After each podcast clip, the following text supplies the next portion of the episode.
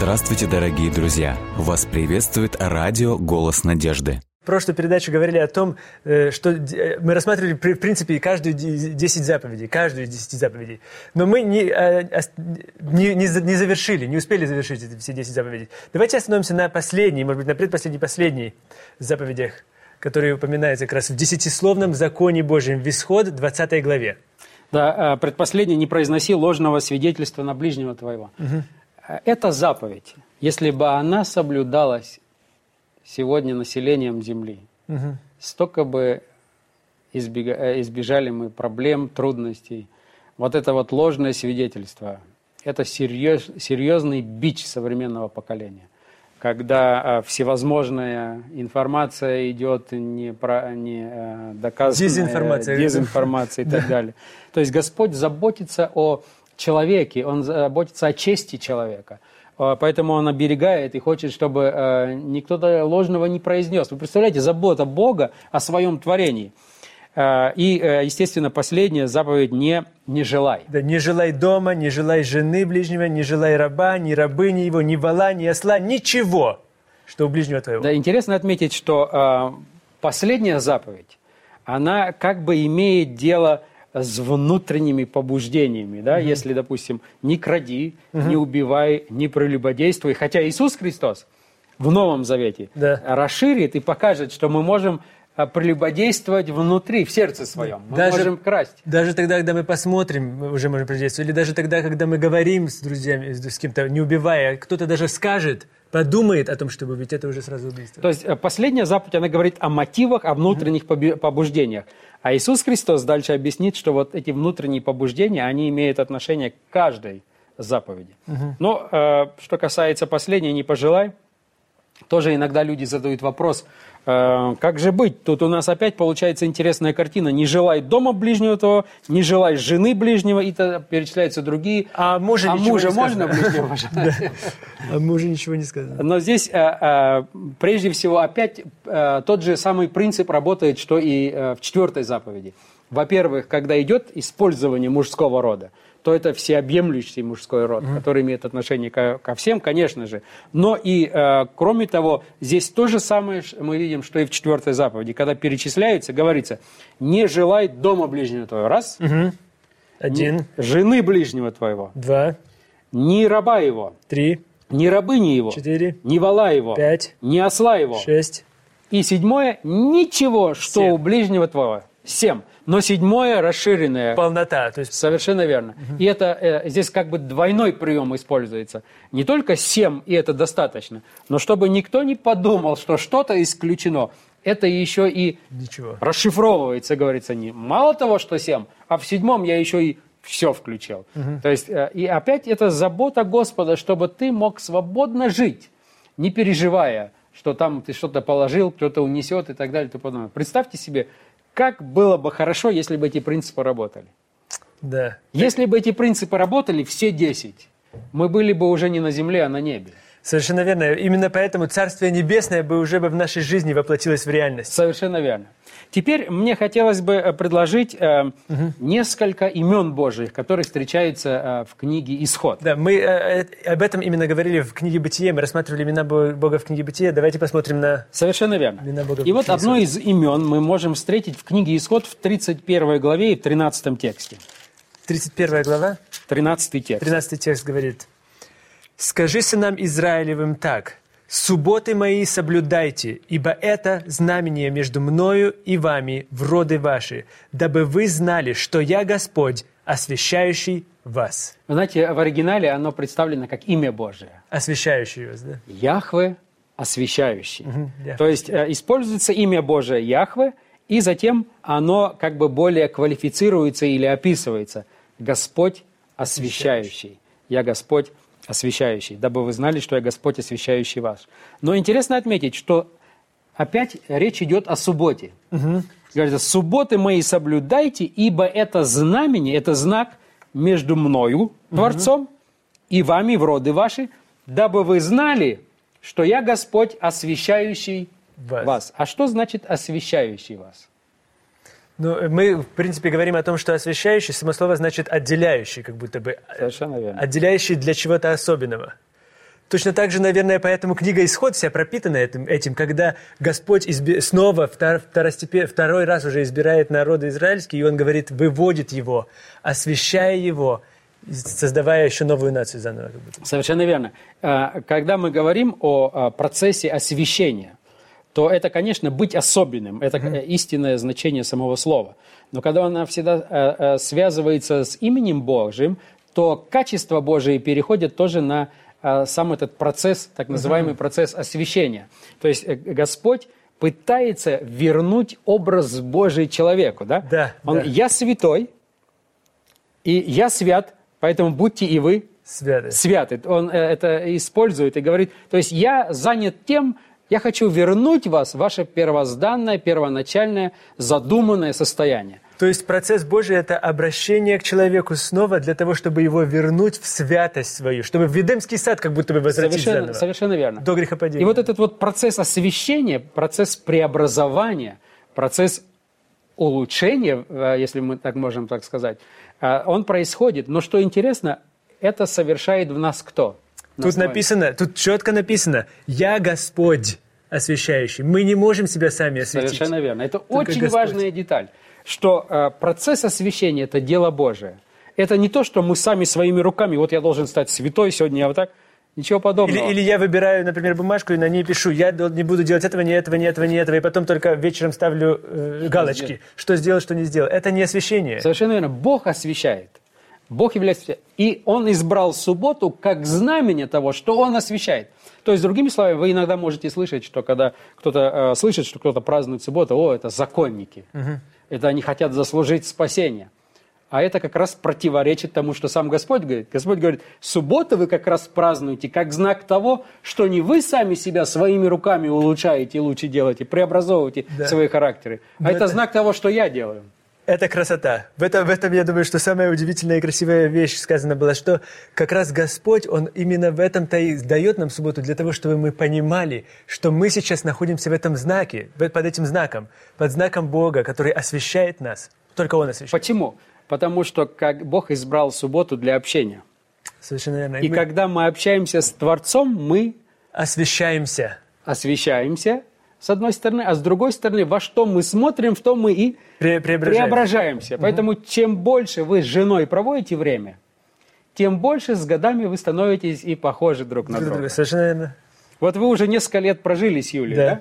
И уже можно заметить, что вы немножечко похожи друг на друга. Ну, вам виднее. Вам уже говорил кто-то? Говорили неоднократно, да. Да, со стороны виднее, наверное. Оно, Даже вот э, люди совершенно разные. И, может быть, э, просто э, физически совсем не похожи но манерами, да, вы начинаете характером, выражениями, каким-то акцентом, может, вы начинаете все больше и больше быть похожи э, друг на друга. Именно поэтому, наверное, апостол Павел в 1 Коринфянам в 11 главе в 1 стихе говорит, подражайте мне, так как я подражаю Иисусу Христу. Совершенно верно, совершенно верно. Поэтому, а суббота как раз есть то время, когда мы можем подражать. Когда мы проводим время с Отцом. Совершенно верно. Это как, например, если вы хотите э, загореть, угу. вы отправляетесь на побережье, да, угу. и вы загораете. Вы помещаете свое тело под лучи солнца. Угу. И, естественно, вы ничего не делаете, вы просто лежите, но кожа ваша темнеет. Да-да-да. Э, и то же самое происходит в субботу. Господь говорит, суббота – это знамение вашего, того, что я вас освещаю, я над вами работаю. И Он от нас ожидает, чтобы мы в этот день, этот день поместили себя под лучи его освещающего солнца. Здесь еще одна деталь, о которой мы отчасти уже говорили. В субботу мы что делаем? Покоимся. Покоим, да? да. В субботу мы отдыхаем. И вот именно знак того, что Бог над нами делает, избран памятник нашего отдыха. Угу. То есть, он, если бы мы сказали, шесть дней работай, как знак того, что я освещающий. Да-да-да. Тогда мы скажем, да, это труд, это мы... А он нет. Вот как раз когда вы ничего не делаете, когда вы тогда отдыхаете, я вас освещаю. вот тогда я вас освещаю. Вот это, это, это, наверное, то, что помогает нам также увидеть 10 заповедей в свете вот этого. Я Господь Бог освящающий. Именно поэтому мы на прошлой, прошлой передаче говорили о том, что четвертая заповедь, заповедь о субботе, она в самом центре находится. Господь говорит, я не хочу, чтобы вы свой э, путь в небо карабкались благодаря использованию или соблюдению десяти заповедей. Я хочу, чтобы вы освятились. И когда вы освящаетесь, вы тогда начинаете жить другой жизнью.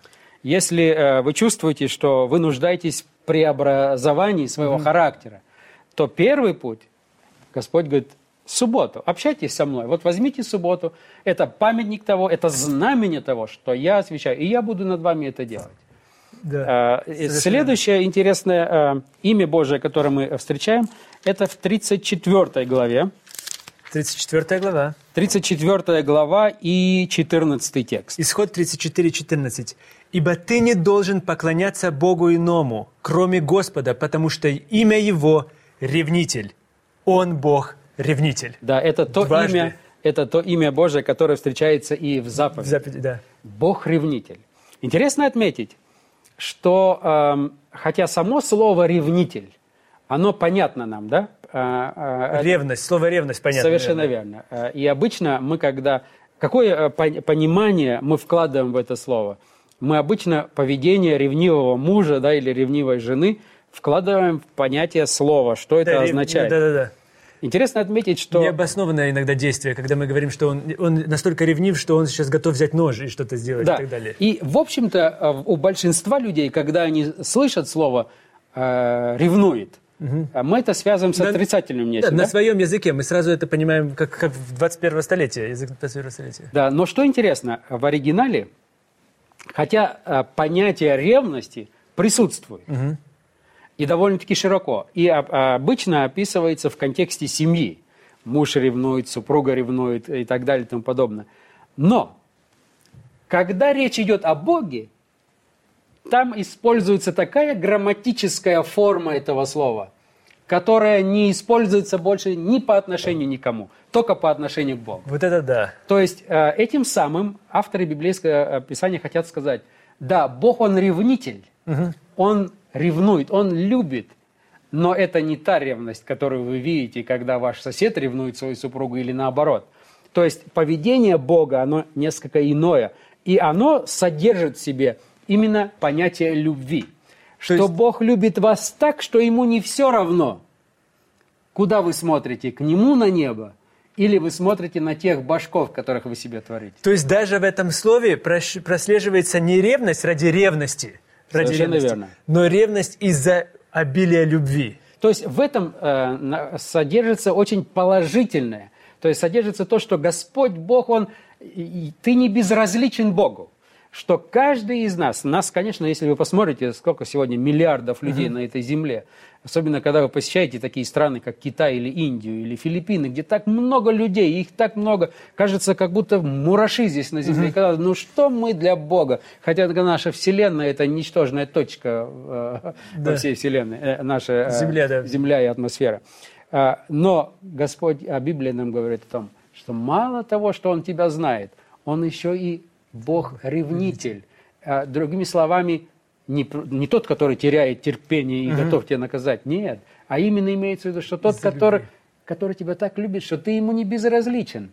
Ты, э, твое положение, в котором ты находишься, Богу не безразлично. Угу. Он к тебе относится с такой любовью, которая заслуживает даже ревность, но ревность не человеческую а именно Бог. Поэтому вот эта грамматическая форма, которая здесь используется, используется во всем Священном Писании только по отношению к Богу, дабы не перепутать. Потому что человек склонен, когда мы говорим о гневе Божьем, угу. та же самая картина. Мы иногда говорим гнев Божий, и мы сразу думаем, вот мой сосед гневается или мой муж гневается, вот точно так же себя Господь ведет. И мы начинаем воспринимать Бога как гневающийся, а это да. совершенно иное. Итак, мы вместе с вами посмотрели и говорили о том, что Бог – это Бог освящающий. Но Бог еще также Бог ревнитель, но ревнитель в другом смысле слова, когда он полон любви настолько, что он из-за любви не безразличен. То есть вы ему не безразличны, я ему не безразлична, и вы также ему так не, не безразличны. И, но вот очень интересно посмотреть, в каком контексте вот эта вот 34 глава нам угу. говорит о том, что Бог ревнитель. Потому что если вы посмотрите на 33, например, главу, вы помните, там Моисей общается с Богом, и он просит увидеть славу Божию. Прис, да, присутствие Божие. Да, говорится о том, например, 11 текст, что э, говорил Господь с Моисеем лицом к лицу, как говорил с другом своим. Как бы э, кто говорил с другом своим. Интересно отметить, что некоторые используют текст, говорят, что тогда Моисей видел лицо Божье. Угу. Это идиоматическое выражение, которое означает, что они говорили, э, Моисей говорил к Богу, И Господь ему отвечал, отвечал как вот мы говорим лицом к лицу. Это не значит, что они видели лица друг друга. Господь, конечно, видел, э, что касается Моисея. А вот дальше, чуть позже, когда Моисей просит, чтобы увидеть славу Божию, и Господь показал ему славу свою. И он... Э... В 18 тексте «Покажи мне славу свою». И в 19 тексте он говорит, «Я проведу перед тобой всю славу мою и провозглашу имя Иеговы». И интересно, когда вы читаете, это тоже очень э, трогательное описание э, заботы Божия о человеке. Mm-hmm. Он говорит, хорошо. Моисей говорит, ну я хочу, покажи мне, Господи, больше Как будто бы детский, даже кажется, как будто бы по-детски. Что же Моисей хочет увидеть? Как будто бы маленький ребенок просит чего-то. Но Господь говорит, я тебя понимаю. Я поэтому тебе покажу. Вы знаете, это очень глубокая мысль здесь заложена. Потому что когда мы смотрим на взаимоотношения человека с Богом, да, по, а, так если строго посмотреть, Господь бы сказал, Моисей, ты что, угу. в игрушки мы здесь играем, что ли? Угу, угу. Тут дело надо делать, иди, вон там народ это, и так далее, там потом. А он говорит, тебе так хочется, Моисей, ты так хочешь видеть. Но, говорит, ты представляешь, я не могу тебе показать, потому что если ты увидишь славу, вот это вот сияние святости и славы да. Божией, ты погибнешь от этого. Ты погибнешь, совершенно верно. Но раз ты так сильно хочешь, он говорит, я закрою рукою своею и пройду, и ты посмотришь. Вы представляете, как Господь опускается до желания, до чаяния уровня человека. Это очень много говорит нам о Боге, каков Бог. Такая любовь, такая милость, такая благодать, который, термин, который мы сейчас используем. Знаете, что мне это говорит? Например, э, иногда э, мы встречаемся с людьми, которые говорят, что они хотят узнать волю Божию. Угу. И они молятся, э, и да. потом открывают библейский текст, говорят, вот Господь мне послал. Да, любой первый текст, который попадается. Да. Да. И мы говорим, что это не, неправильный путь. Угу. Мы не должны так читать э, Священное Писание, мы должны в контексте изучить и так далее. Но, как, зная, как Господь поступил с Моисеем, Господь также может... Мы можем сказать, но если искренняя душа ищет пути и э, познания воли Божией и просит, Господи, пожалуйста, скажи мне, Господь говорит, это не является обычный, нормальный путь, как я общаюсь. Но раз ты так хочешь... Я сделаю это для тебя. Я сделаю это. Понимаете, э, это, это говорит красота. о Боге, то, что э, Бога. Э, просто э, ну, не любить такого Бога невозможно. Абсолютно верно. И посмотрите дальше, что говорится в 34 главе. Шестой текст. «И прошел Господь пред лицем его и возгласил». И вот дальше идет описание Бога. Но прочитайте, Господь, какое красивое. Господь, Бог человеколюбивый и милосердный, долготерпеливый и многомилостивый и истинный, сохраняющий милость в тысячи родов, прощающий вину и преступление и грех, но не оставляющий без наказания, наказывающий вину отцов в детях и в детях детей до третьего и четвертого рода. То есть опять а, То же а, самое. указание на, э, на заповеди. Да, мы прошлой, на прошлой передаче мы говорили с вами о том, что там говорилось третий, наказывающий до третьего и четвертого рода и благословляющий до тысячи, а здесь как будто бы перевернуто все. Говорится, я благословляющий до тысячи, но наказывающий. Да, и, но представьте себе, э, лучшее описание Бога вряд ли мы найдем. Да. Как здесь он говорит, Господь, Господь, то есть два раза используется Яхве. Яхве, Яхве, да. Яхве, Яхве.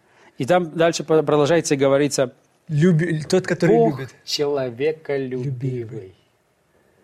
Когда мы говорим о Боге и хотим узнать, каков Бог, вот его характеристика – и это причем он сам о себе открывает. Он говорит, Моисей, я Яхве, Яхве, Элохим, любящий человека. Во. Поэтому в каком бы состоянии человек ни находился, он должен всегда помнить, каков Бог? Человеколюбивый и милосердный, и долготерпеливый и много милостивый. И, и, и истинный истинный. Интересно, вот это вот истинный, другие переводы говорят, и верный. То есть он верен своему слову. Верен своему завету. Что сказал он, что пообещал он, то, есть... то он исполнит. Но он это делает в свое время, именно исходя из того, что он человеколюбивый, многомилостивый. Вы представляете, какой, э, какой портрет Бога э, рисуется? Да, э, говорят, что один раз увидеть лучше, чем сто раз услышать, но в данном случае лучше один раз услышать, чем сто раз увидеть. Да, и э, Господь это так представляет, когда Он рисует свой портрет, говорит, человеколюбивый, э, милосердный, долготерпеливый, многомилостивый, верный. И дальше Он говорит, сохраняющий милость в тысячи, тысячи родов, родов прощающий. прощающий вину и преступление, и грех. Здесь тоже разные глаголы, которые э, означают угу. де, э, разные э, действия неправомерные действия человека по отношению друг к другу или к нему. Но дальше он говорится, но при этом не оставляющий без не наказания. оставляющий без наказания. Но это наказание опять истекает, выходит из чего? Из человеколюбия, угу. из верности, из милосердия. из милосердия. Вот откуда идет. Если Господь прибегает к наказанию, то мы можем быть на стопроцентно уверены, что если Он что-то допускает или наказывает, то из чувств человеколюбия, милосердия, прощения, его цель, она хорошая. И поэтому в трудностях, когда человек попадает, вот зная, понимая этот характер Божий, эту картину, он иногда Бога не понимает. Он как Иов говорит, я не понимаю, но я все равно буду продолжать, и буду смотреть, и буду ожидать. И восхищаться буду, в конце концов. Совершенно верно. Вот это э, как раз знание Бога, что делает. Поэтому очень важно, когда мы читаем Священное Писание, именно не пропускать такие места, которые нам рисуют портрет э, нашего угу. Господа. И вот исход 34 глава – это ну, одна из самых таких вот ярких глав, портретов, я бы сказал, где Господь рисуется. И вот в этом контексте используется имя Бог-ревнитель. Угу. То есть показывающий, что я настолько вас люблю, что я нахожусь с вами как бы в завете брачном. Угу. Но, мое, но да. слово не такое, которое описывает поведение вот вашего соседа-ревнителя, может быть, или вашего мужа-ревнителя. Господь по-другому ведет. Он говорит, я исхожу из того, чтобы спасти, чтобы помочь, тысячу раз. И, пожалуйста, никогда, дорогие слушатели, не забудьте вот это сравнение. Тысяча и три-четыре рода. Да. Тысяча и три-четыре рода. Господь любит до тысячи родов, благословляет до тысячи родов и иногда до тридцать-четвертого рода, как написано. Вы знаете, наказывает. это выражение тысяча и три-четыре, это означает мы бы так сказали, вот миллиарды раз. Да. Ну, там один-два раза. Да, один раз, вот да, это да. вот такое приблизительное сравнение. Он говорит, покажет, посмотрите мое сердце. Человеколюбивый, многомилосердный, прощающий, спасающий. Вот кто я. Удивительно давай... то, что мы, когда открываем Священное Писание, Бог как будто бы открывает себя для того, чтобы вызвать у нас эту реакцию восхищение, и потом просто что единственное мы хотим, мы хотим упасть и поклониться Ему, исследовать за Ним. Совершенно верно. И э, в книге «Исход» давайте еще одно имя Божие mm-hmm. посмотрим. Хотя вот эта 34 глава, 34 глава, она одна из самых основополагающих, mm-hmm. что касается картины и портрета Бога в книге «Исход». Затем, если вы откроете 15 главу и 26 текст. 15 глава, 26 текст говорит. «И сказал если ты будешь слушаться гласа Господа Бога твоего и делать угодное пред очами Его, и внимать заповедям Его, и соблюдать все уставы Его, то не наведу на тебя ни одной из болезней, которые навел я на Египет, ибо я Господь, целитель твой». Да, тоже имя Божие, опять используется Яхве, целитель. «Я Господь, целитель твой». То есть э, это тоже многое говорит о нашем Господе. Господь наш целитель. А кто сегодня не нуждается в исцелении? Угу. И Господь говорит, я, я твой целитель. То есть, другими словами, мы имеем а, картину Бога, представленную в книге «Исход». Это Бог-избавитель.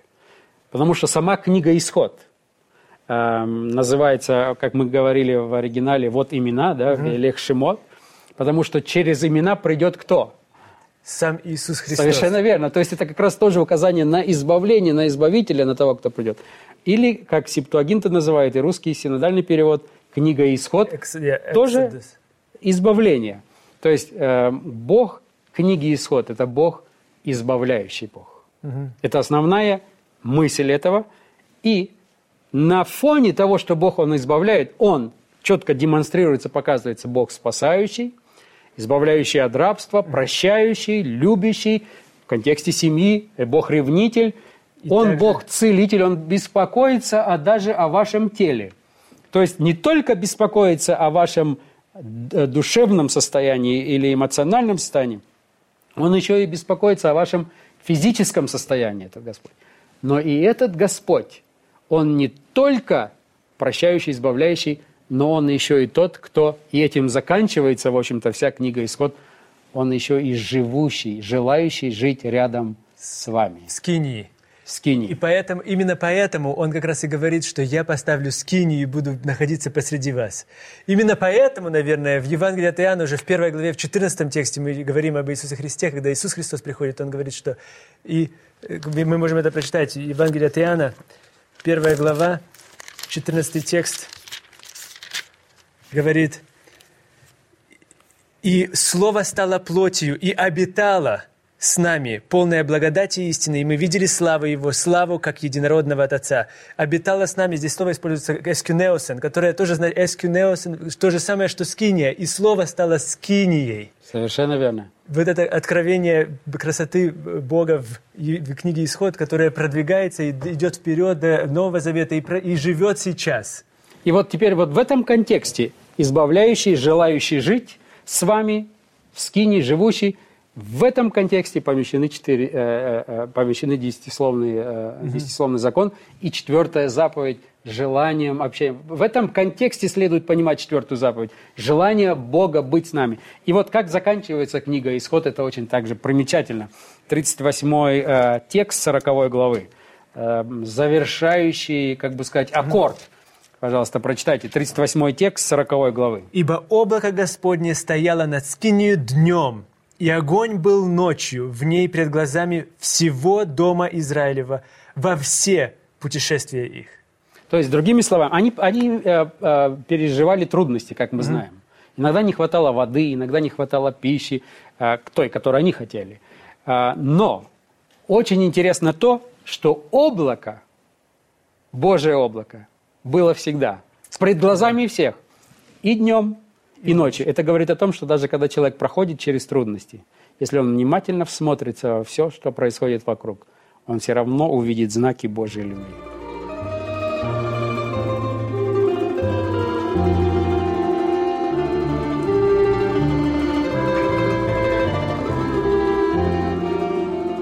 Дорогие друзья, вы можете оставить свои сообщения через WhatsApp и Viber – по номеру плюс 7 915 688 7601 или позвонить нам на бесплатную линию, которая работает на территории Российской Федерации. Номер 8 800 100 ровно 1844.